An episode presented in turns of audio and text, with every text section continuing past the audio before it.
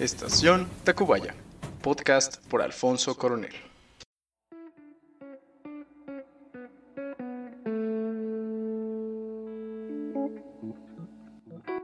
Hola, ¿qué tal gente? Sean todos bienvenidos a un nuevo episodio de este precioso podcast llamado Estación Tacubaya. Me encuentro muy feliz y me gusta compartir con ustedes este bonito sexto capítulo. Uh, aplausos, aplausos. Espero que estén aplaudiendo porque si no quedaré como un tremendo imbécil. ¿No están felices conmigo de haber llegado al sexto capítulo? A pesar de que los otros hayan sido muy pequeños o no haya habido o hemos roto la regla de que solo saldría los fines de semana. Pero como ya les mencioné, como es mi podcast, yo decido y finalmente trato de avisar cuando está el episodio y, bueno, el día a día pues se complica cada vez más. Su servidor no para de meterse en proyectos, en trabajos, en ideas, a veces no me da tiempo y lo agradezco porque si no fuera por eso mi cuarentena sería una completa basura. De hecho, quiero aprovechar para comentarles que me metí a otro concurso, esta vez Debo escribir una novela para antes del 31 de octubre y enviarlo a nada más y nada menos que hacia la madre España, hacia la poderosísima madre casta española y, y pues joder, nada, tenemos que esperar el veredicto de los jueces y, y ya porque no soy tan bueno con el acento español. Lo que sí es que pues aprendí bastante cuando tuve un amigo español y otro argentino que me enseñaron más o menos cómo era su acento, cómo les iba, cómo les va y que estaban seguros que aquí en México se le iban a pasar bombísima porque pues sus rostros griegos eran más valorados de aquí de lo que eran allá. Pero en fin ya, dejemos eso atrás. Quiero felicitar a los ganadores del en vivo pasado y agradecer a la gente que pues día con día sigue dando su esfuerzo por estar ahí todos los viernes a las 7 en un pequeño ratito de distracción y cotorreo. Recordarles que el próximo viernes vamos a tener a nuestro primer invitado. Vamos igual a retomar unas obras de Federico García Lorca. Vamos a tener, puede que una sorpresa además de, de los regalos, así que estén pendientes. Y si todo sale bien, pues lo comentaremos aquí la siguiente semana. Si mi computadora no falla y no manda al carajo este episodio, Hoy vamos a tener una entrevista y en realidad iban a ser dos, como les comenté en el episodio pasado, pero siento la necesidad de responder a un correo que me llegó la semana pasada y no encuentro mejor forma que hacerlo si no es a través del mismo podcast. Es extraño porque yo no, había comentado mi correo para, para el podcast, pero supongo que la persona me conoce o obtuvo mi correo porque yo no, yo no conozco el correo. Es un correo que parece encriptado. No lo voy a decir, pero no sé, no tiene nombre en general. No es como chaquita2 arroba hotmail o algo así. No, no, sino son letras a lo desgraciado. Pero tendremos eso, tendremos la, los fragmentos de poesía, de lectura. Y nos vamos a despedir esperando que les agrade el, episodio de hoy. Como les dije, recibí un correo la semana pasada no lo he contestado porque pensé que las palabras en texto no iban a ser suficientes o se podían llegar a malinterpretar. No es lo mismo decir un hola, ¿cómo estás? o un hola, ¿cómo estás? o un hola, vete al diablo. Ah. Pero bueno, ya, fuera de coto. Este, lo recibí, me pareció interesante. No, no tengo idea de quién sea. El correo viene como anónimo.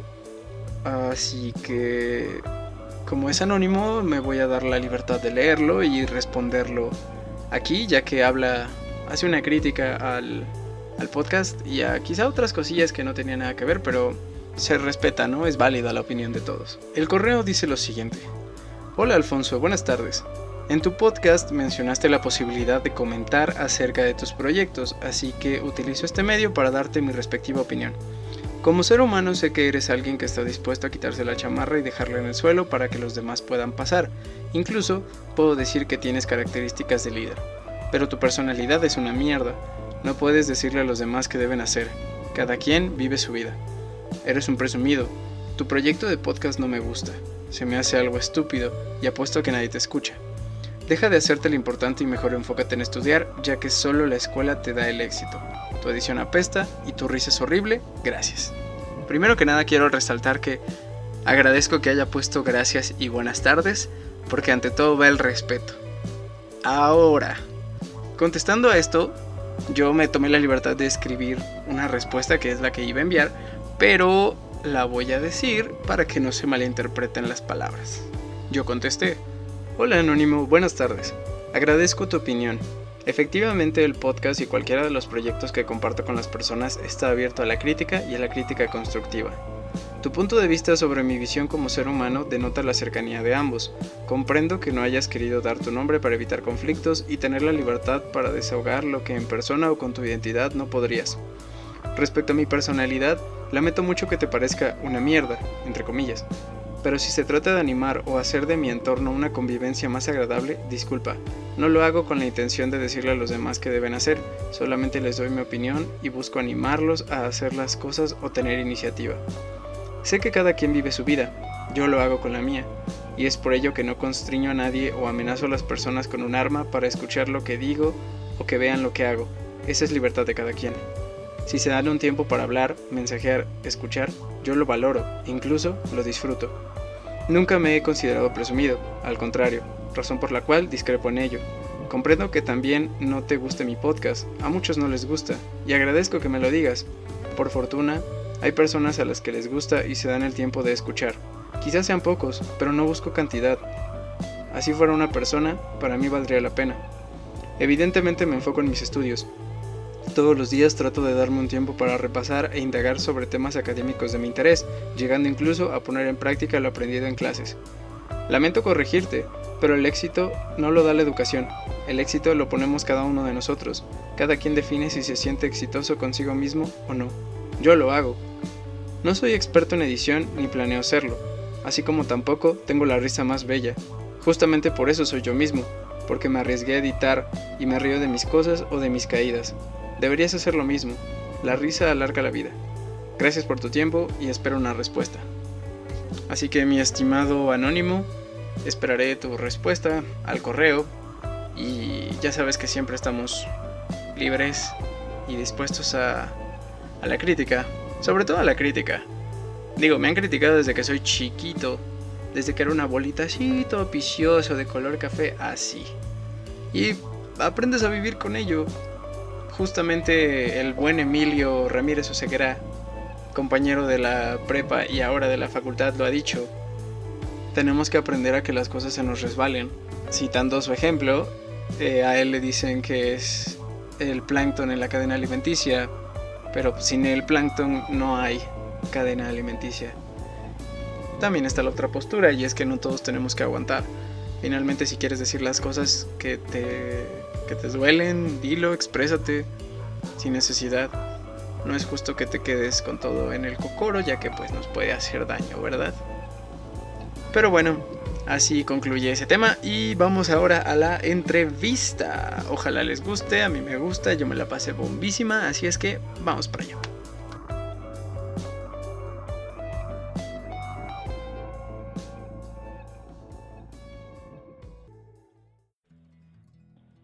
Hola, ¿qué tal? El día de hoy tenemos la posibilidad de tener a nuestra primera invitada en este bonito podcast de Estación Tacubaya me gustaría que le diéramos un fuerte aplauso a una señorita muy amable, una señorita cariñosa, inspiradora para muchas personas, que tengo la oportunidad de conocer hace aproximadamente cuatro años y han sido quizá los mejores cuatro años de cotorreo, de pláticas, de juegos, de, mm, digamos, de abrirnos a una nueva posibilidad de conocer personas con ideas totalmente distintas y que nos dan, nos brindan su mano siempre que la necesitamos, pero sobre todo que es una señorita que baila como nadie en este mundo.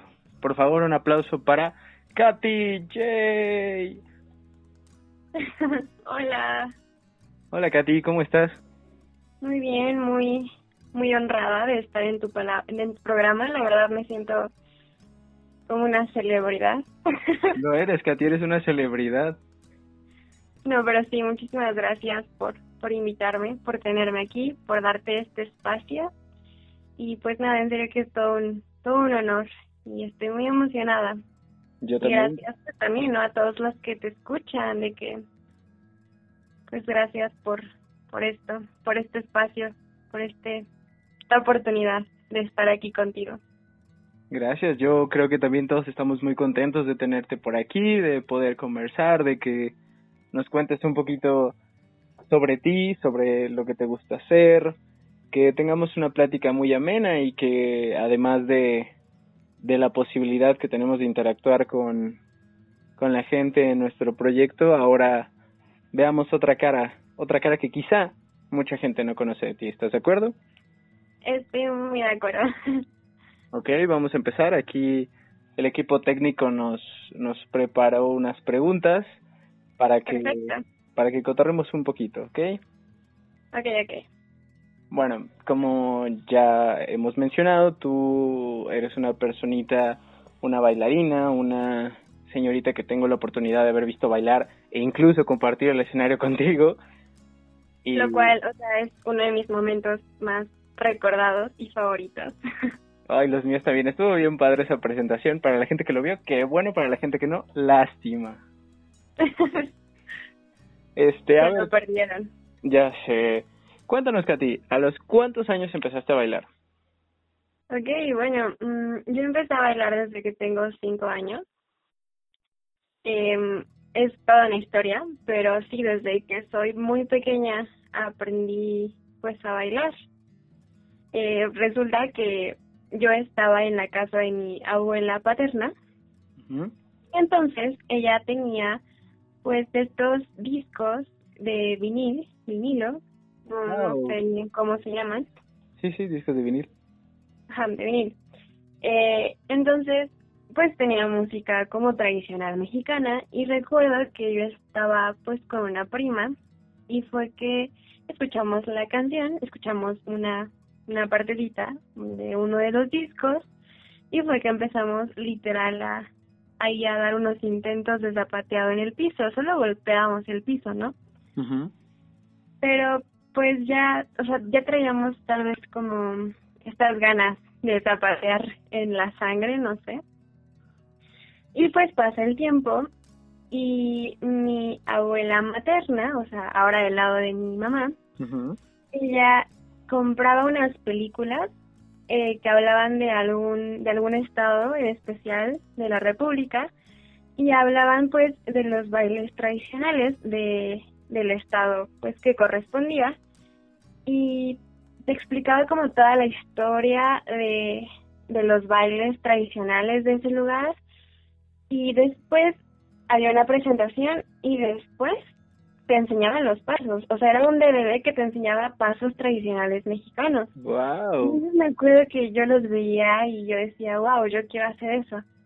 Y fue que, como por el 2006, yo tenía ya, bueno, iba a cumplir seis añitos, pues abren un ballet aquí en donde vivo, en mi pueblito, y pues abren a, pues un ballet de, de, de bueno, de danza folclórica, y mi abuela paterna se entera y pues nos mete a mi prima, primero fue a mi prima y a mí, y ya fuimos juntitas, y después se incorporó su hermano de ella y mi hermano. Y pues sí, o sea, desde, desde muy pequeña empecé a ir a ese ballet. Obviamente creo que soy de las primeras generaciones, bueno, la primera generación, y pues ah, ha sido muy bonito, un viaje muy bonito. Wow, oye, sí, eh, definitivamente desde que eras Katy bebé traías en la sangre el gusto por bailar y qué bonito, qué bonito que hayas tenido la oportunidad desde desde chiquita. Sí, ha sido muy bonito, la verdad. Lo agradezco. Siento que me formó mucho como bailarina, o sea, empezar desde pequeña me ayudó mucho. Ok, ok, bien. Bueno, con esto creo que igual contestas nuestra segunda pregunta, que es cómo, cómo te inspiraste en el baile, cómo, cómo te inspiraste de pequeña, pero también cuéntanos cómo, cómo te inspiras ahora, ya, ya un poquito más grande.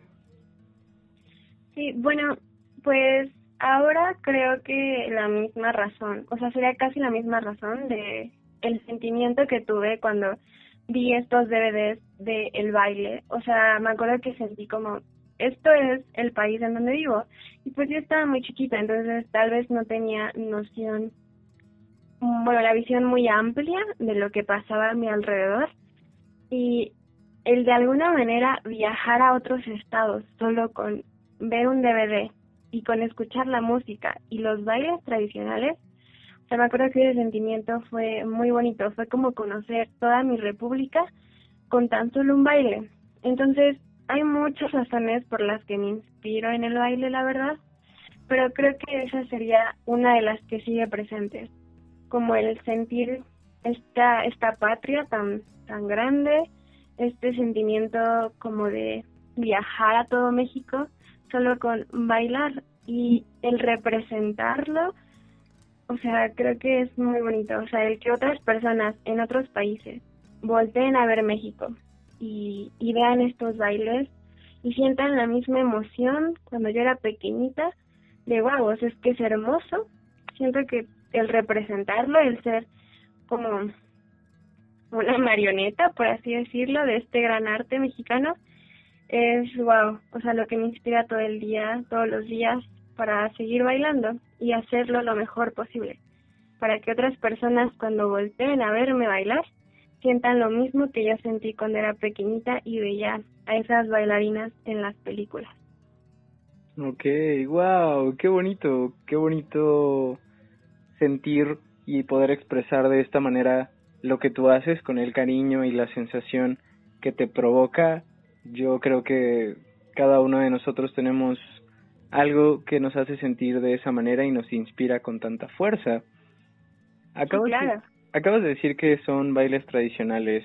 ¿Podrías decirme cuáles son o cuál es eh, tu, tu favorito, tu preferido, el que más te gusta? Uy, o sea, creo que es una pregunta más difícil de las que me podrías hacer el día de hoy. Porque, o sea, no tengo un favorito, pero me considero, o sea, tengo ahí como una conexión especial con las polcas es música mm, del norte y se baila como siempre en pareja, ¿no? Pero con mucha con mucha energía, o sea, es como muchísima fuerza y mucho porte. O sea, la mujer tiene que verse fuerte pero elegante al mismo tiempo. Entonces, esto como que me gusta mucho, me gusta el ritmo, me gusta el vestuario, porque es como la faldita, las botitas. Entonces, creo que o sea, la música del norte, Nuevo León, eh, Baja California, o sea, yo me encanta, me encanta. Ok, ok, muy bien. Yo creo que posteriormente nos, nos vas a poder decir cómo, o tratar de explicar cómo es que se baila la polka. ¿Cuáles crees tú que han sido los beneficios que te ha traído a tu vida el baile? Pues creo que el más eh, fuerte, como también un hábito, un beneficio, es la disciplina. La disciplina en aprender las cosas bien, en hacerlo bien y también en llevar una vida saludable, porque pues sí es cierto que hay muchos bailarines que pues no sé, tal vez no tienen un cuerpo estereotipado, porque la realidad es que en las compañías de danza hay un cuerpo estereotipado porque pues pues es una imagen no que tienen que ahí que guardar para para los demás países etcétera. Pero pues sí yo como que agarré esta maña de cuidarme de estar activa de comer sano. Entonces es toda esta disciplina en cuanto a la ejecución del baile y en mi vida, o sea, en mi vida como una vida más saludable y con buenos hábitos. Ok, ok. Muy bien, tiene, tiene sentido porque además si no tuvieras esa vida saludable, pues quizá tendrías, podrías lesionarte o podrías incluso dejar de poder practicarlo, ¿no? Sí, claro, es como, o sea, vienen muchas consecuencias, pero también conozco a muchísimos compañeros bailarines que tal vez no llevan un cuerpo estereotipado, una vida así como muy de, el bailarín debe ser así y vivir así, y aún así son talentosísimos y mis respetos, ¿no? Pero pues sí, eh, mi preferencia es llevar una vida un poquito más sana para para sentirme bien y dar lo mejor de mí en el escenario. Creo que es uno de los más grandes beneficios que me ha traído la danza, eh, la disciplina y por supuesto experiencias y personas que se quedan pues para siempre, ¿no? Ya lo creo, definitivamente ya lo creo. Con el, con el tiempo que, que dices en el que empezaste, ¿te considerarías tú una bailarina profesional?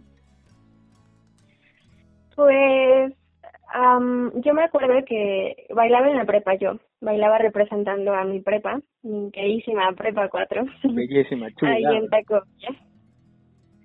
Este, y me acuerdo que una vez escuché a mi profesora decir que aunque no tuviéramos un papelito que dijera que somos profesionales y que estudiamos en la mejor escuela de danza, nuestra actitud y nuestro talento a la hora de estar sobre el escenario era lo que nos catalogaba como profesionales.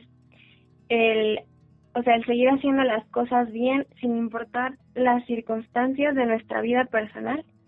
Pues eso yo lo considero profesional. El poder separar tu vida personal de, de lo que estás haciendo, pero al mismo tiempo inspirarte en eso. No sé si me explico, suena, tal vez suena muy enredado, pero pues creo que esa leccioncita pues se me quedó grabada.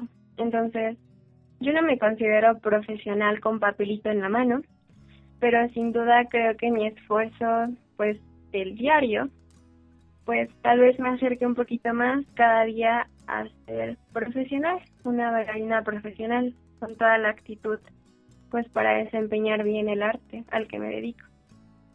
Sí, sí, claro, no, quedó quedó perfectamente entendido. Yo comparto la idea de que no necesariamente un papel habla o va a decir o descifrar todo lo que una persona puede ser o llegar a ser.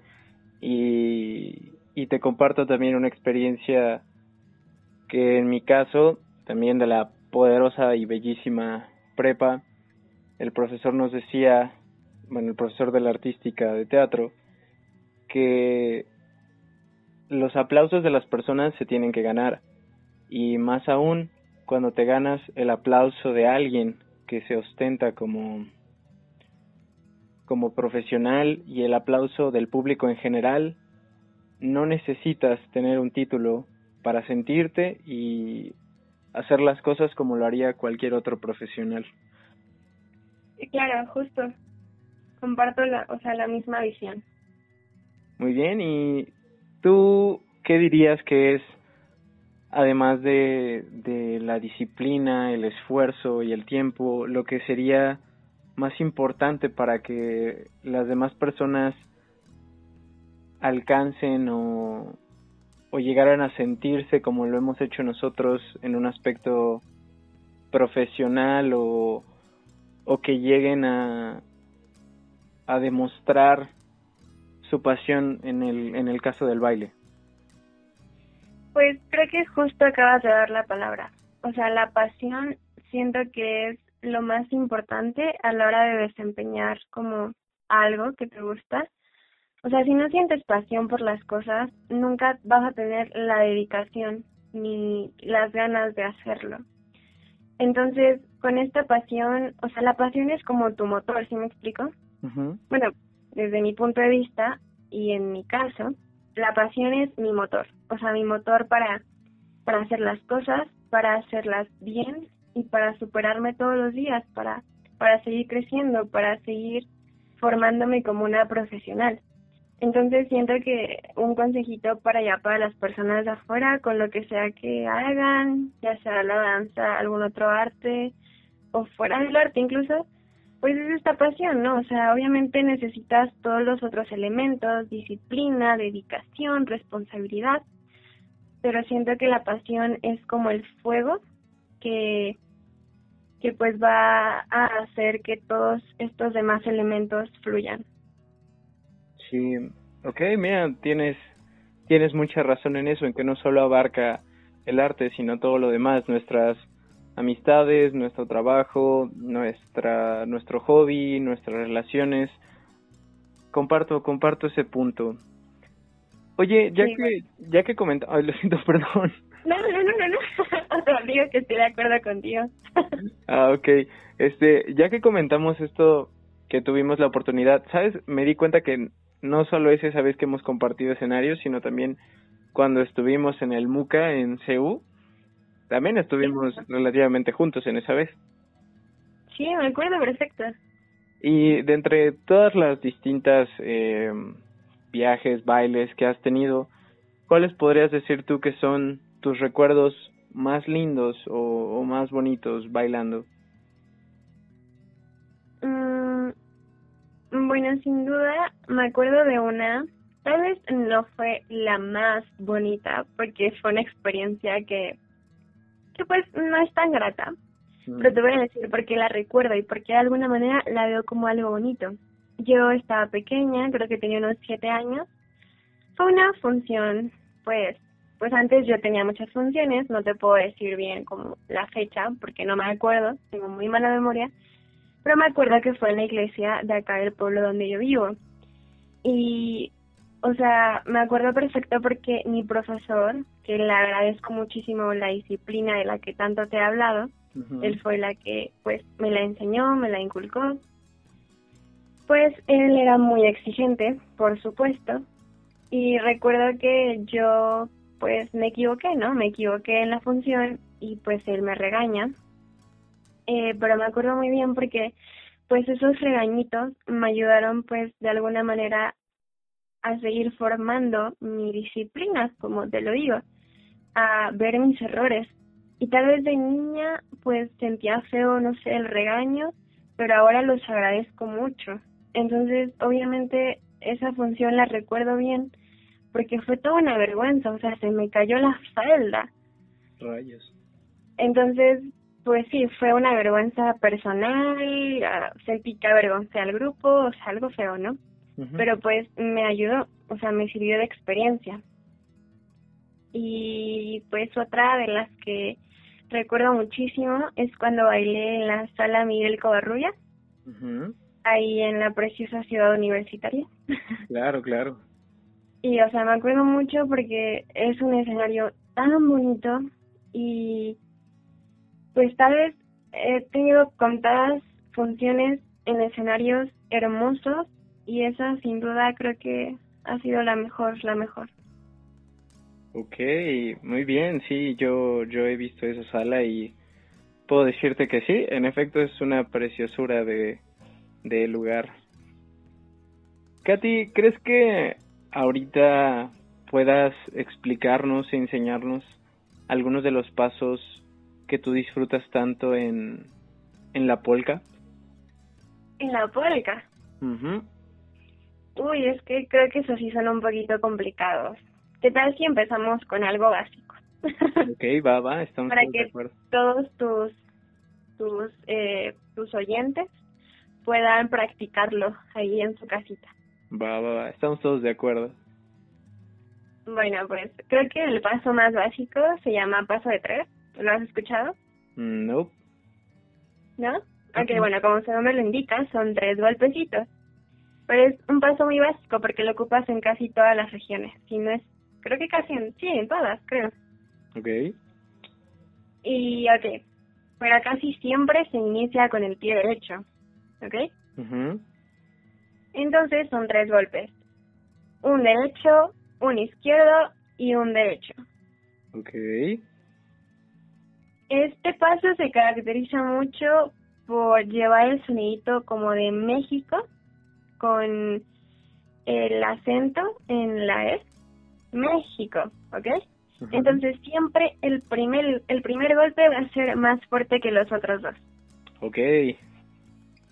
Ajá. Y en tu mente como que puedes utilizar el México México, México, para recordar que el primer golpe siempre es más fuerte. Oh, ok. Sí, ese es como el paso más básico de todo. Muy bien, oye, qué, qué bonito, ya incluso cuando lo estabas diciendo, el México, yo, yo también me estaba imaginando Y, wow, qué, qué bonito, qué, qué emocionante, ¿sabes? es muy bonito, de verdad. Cuando lo, o sea, si lo intentas hacer, o sea, yo feliz de la vida. Muy bien, yo yo estoy de acuerdo, lo vamos lo vamos a intentar ahorita que que terminemos esto para pues para entrar en, en todo este mundo de, del baile y la tradición mexicana que, que nos has abierto ahorita. Ok. Si quieres, les enseño otro pasito. Sí, claro, adelante, a ver, veamos, veamos. Igual, otro de los básicos eh, se llama paso de dos. Pero este, pues, te puede ayudar porque tiene muchas variaciones o hay muchísimos pasos que, que lo incluyen, o sea, el paso de dos. Igual, como su nombre lo indica, eh, son dos golpecitos con cada pie. Dos golpecitos derechos, dos golpecitos izquierdos. Este tal vez no tiene un ritmo con alguna palabra, pero sin duda se disfruta mucho hacerlo. Porque es como un dos, un dos, un dos, un dos, un dos, un dos. Y pues conforme va avanzando la velocidad, o sea, creo que es uno de los pasos que más disfruto hacer, aunque sea muy básico. Ok, no, bueno, suena, sí, como tú lo dijiste, suena básico, pero suena entretenido, suena curioso, a lo mejor entender o observar esas variaciones estaría estaría muy genial. Y del mismo modo nos lleva nos lleva o nos causa esa sensación de órale a ver querer saber más sabes Sí, claro, y realmente es muy divertido. O sea, yo me ha, me ha tocado conocer ya señoras o personas, no sé, de unos, de entre 30 a 40 años, de la edad de mi mamá casi, que van aprendiendo que es tal vez su primera clase de danza, pero aunque estén grandes, o sea, tienen una emoción por hacer las cosas y terminan bailando, híjole, yo creo que hasta mejor que yo. Ya lo creo. sí. Bueno, pues Katy, agradecemos mucho el tiempo que nos brindaste el día de hoy. Nos dejas muy contentos, con más ganas de saber de todo esto. Ojalá tengamos otra oportunidad de tenerte por aquí, de que de tenerte y a lo mejor algún contacto para poderte ver, para poderte ver bailar, no sé. Pero Claro, bueno, yo yo ahorita bailo, eh, se llama ballet folclórico de Almatlán. Pueden buscarlo en Instagram, en Facebook, así como Dalmatland. Es D-A-N-M-A-T-L-A-T. ok, ok, para poderte ver. Sí, claro, y ahí pues, no sé, se enteran de funciones, incluso tal vez sería una transmisión eh, a distancia, en vivo para todos ustedes, una, una ahí funcioncita chiquita y pues igual esperemos que, que pues con otros ballet eh, puedan disfrutar sus presentaciones y pues apoyen este precioso arte de pues mexicano, ¿no? Claro que sí, Katy, muy bien, ya estaremos al pendiente, vamos ahorita mismo a seguir la cuenta y, y ver todo, todo este bonito talento, todo este arte que se disfruta, que se siente, que se vive día con día. Muchísimas gracias a ustedes por su espacio, por su tiempo y a ti, Poncho, por, por, por contemplarme en, en tus en tus proyectos tan bonitos. no, no, para nada, sabes que de igual manera es un honor. Este, no sé si quieres decir algo más a, la gente bonita que nos escucha. No, pues en serio que muchísimas gracias y yo espero que practiquen los pasos que les enseñé, espero que que me haya dado a explicar bien, a entender y pues que nos puedan seguir, que puedan ahí adentrarse un poquito a este arte. Tal vez no como practicantes, pero pues como como espectadores sin duda. También se disfruta mucho. Y gracias, gracias por escuchar, gracias por su tiempo. Muy bien, Katy, pues muchas gracias a todos y nos estamos viendo en otra entrevista más aquí en este bonito podcast de Estación Tacubaya. Hasta luego.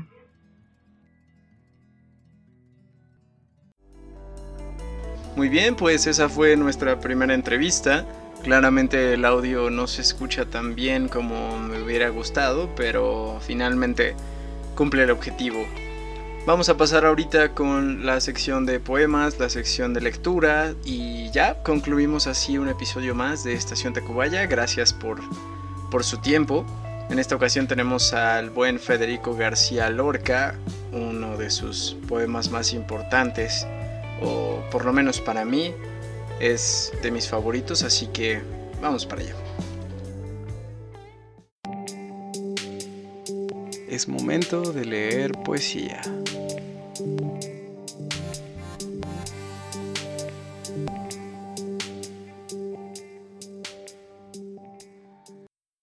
Verde que te quiero verde, verde viento, verdes ramas, el barco sobre la mar y el caballo en la montaña.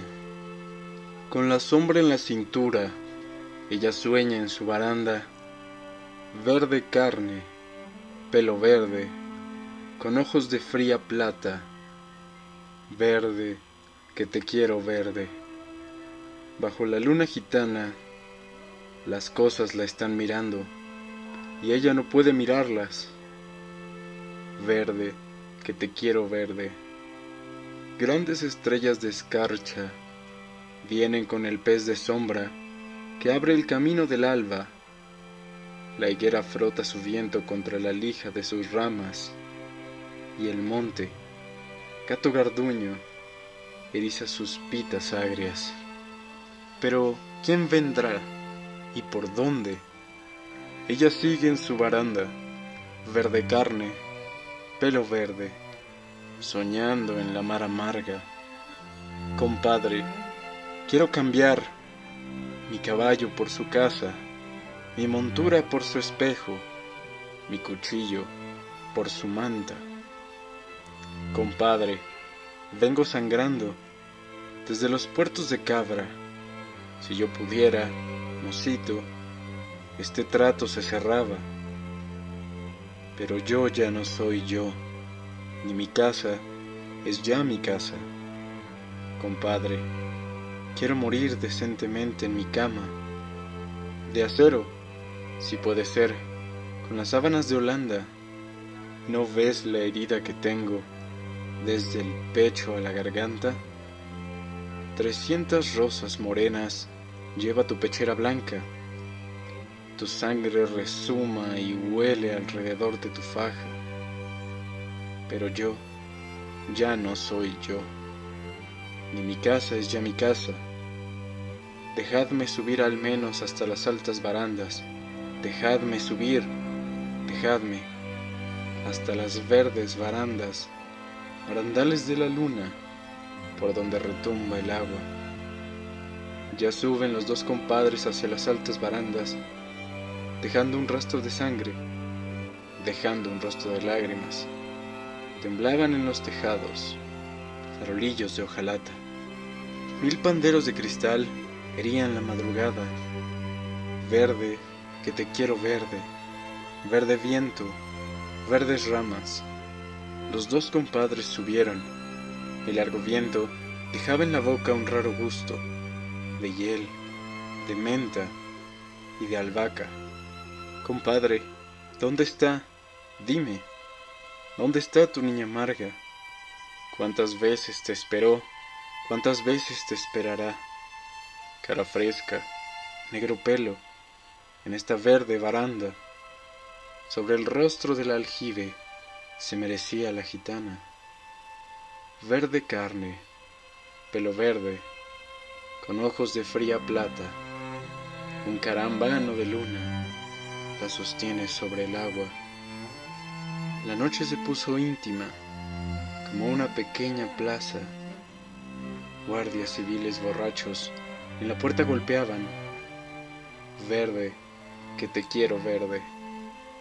Verde viento, verdes ramas. El barco sobre la mar y el caballo en la montaña.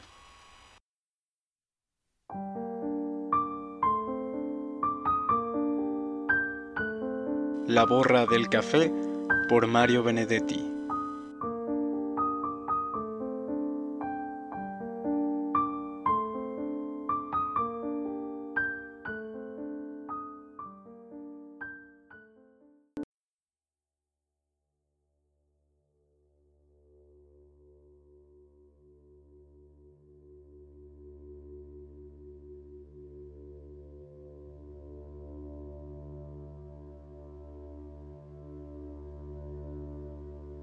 Así como el Parque Capurro tenía para nosotros un atractivo singular, la playa contigua en cambio era más bien asquerosa.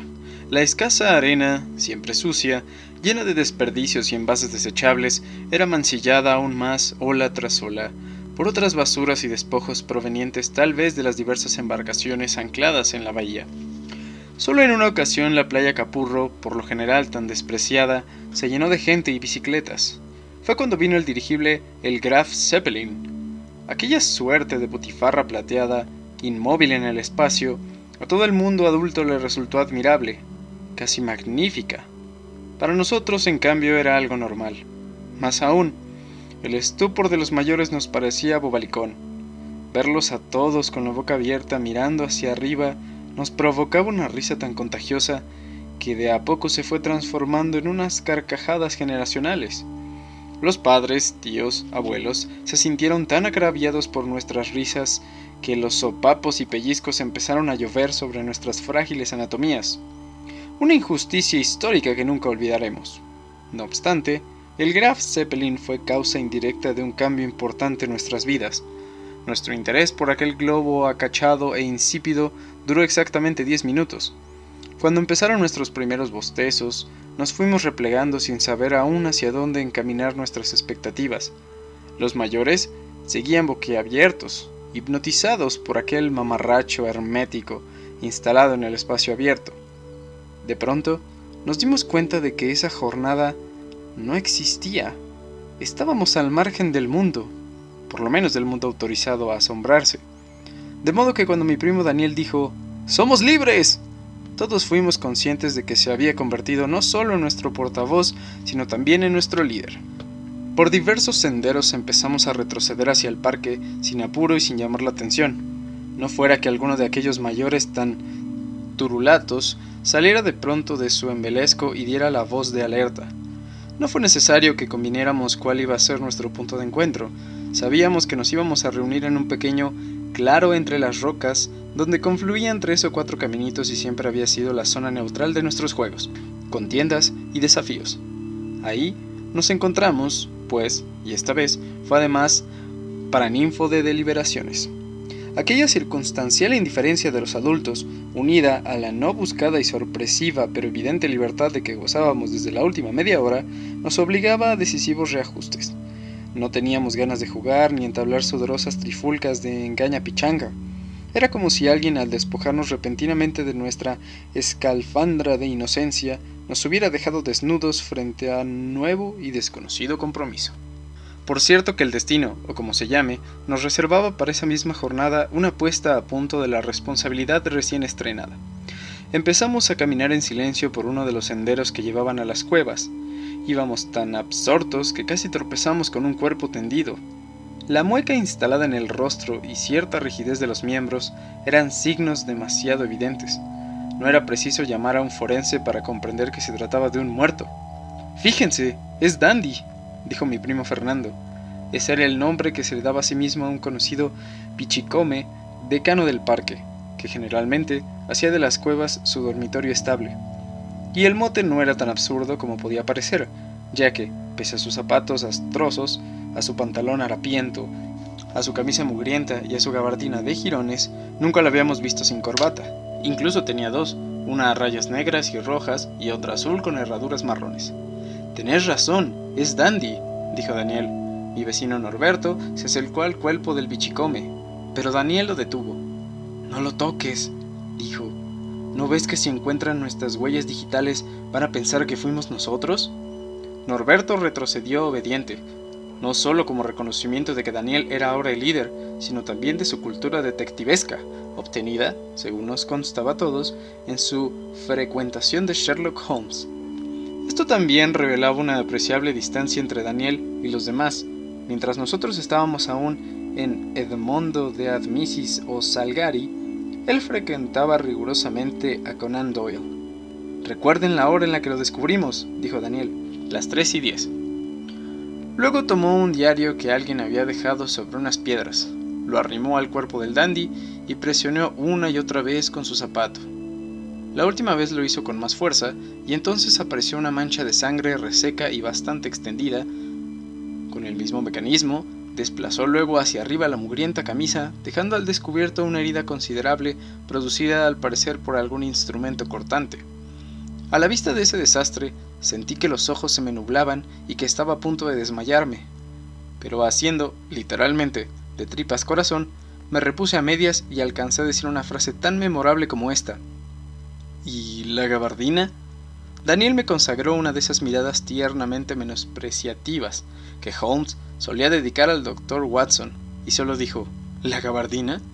Seguramente se la ha llevado el asesino. Eso ya fue demasiado. Ante el simple sonido de la palabra asesino, sentí que me desmayaba. Y esta vez fue de veras. Luego, cuando fui recuperando el conocimiento, sentí que Fernando me estaba pasando un pañuelo húmedo por el rostro, y pensé en que lo habría humedecido, pero en ese instante me encontré con la mirada entre admonitoria y burlona de Daniel, quien además me decía, ah, flojón. Entonces sentí que la sangre me subía al rostro en oleadas y ahí sí me repuse del todo. Por supuesto nos juramentamos para mantener en total secreto nuestro macabro hallazgo. Al menos así lo clasificó Daniel, quien como criminólogo en cierne era apasionado lector de la crónica roja en la prensa diaria. Aprovechando que los mayores seguían arrobados en la contemplación del dirigible, volvimos por atajos separados a la playa, y allí nos quedamos simulando una fascinación que estábamos lejos de sentir, pero creando de este modo una coartada colectiva que nos desvinculaba de aquel cadáver que quedaba atrás, allá en nuestro expunto de encuentro. Y digo ex debido a que, por razones obvias, nunca más volvimos a citarnos allí.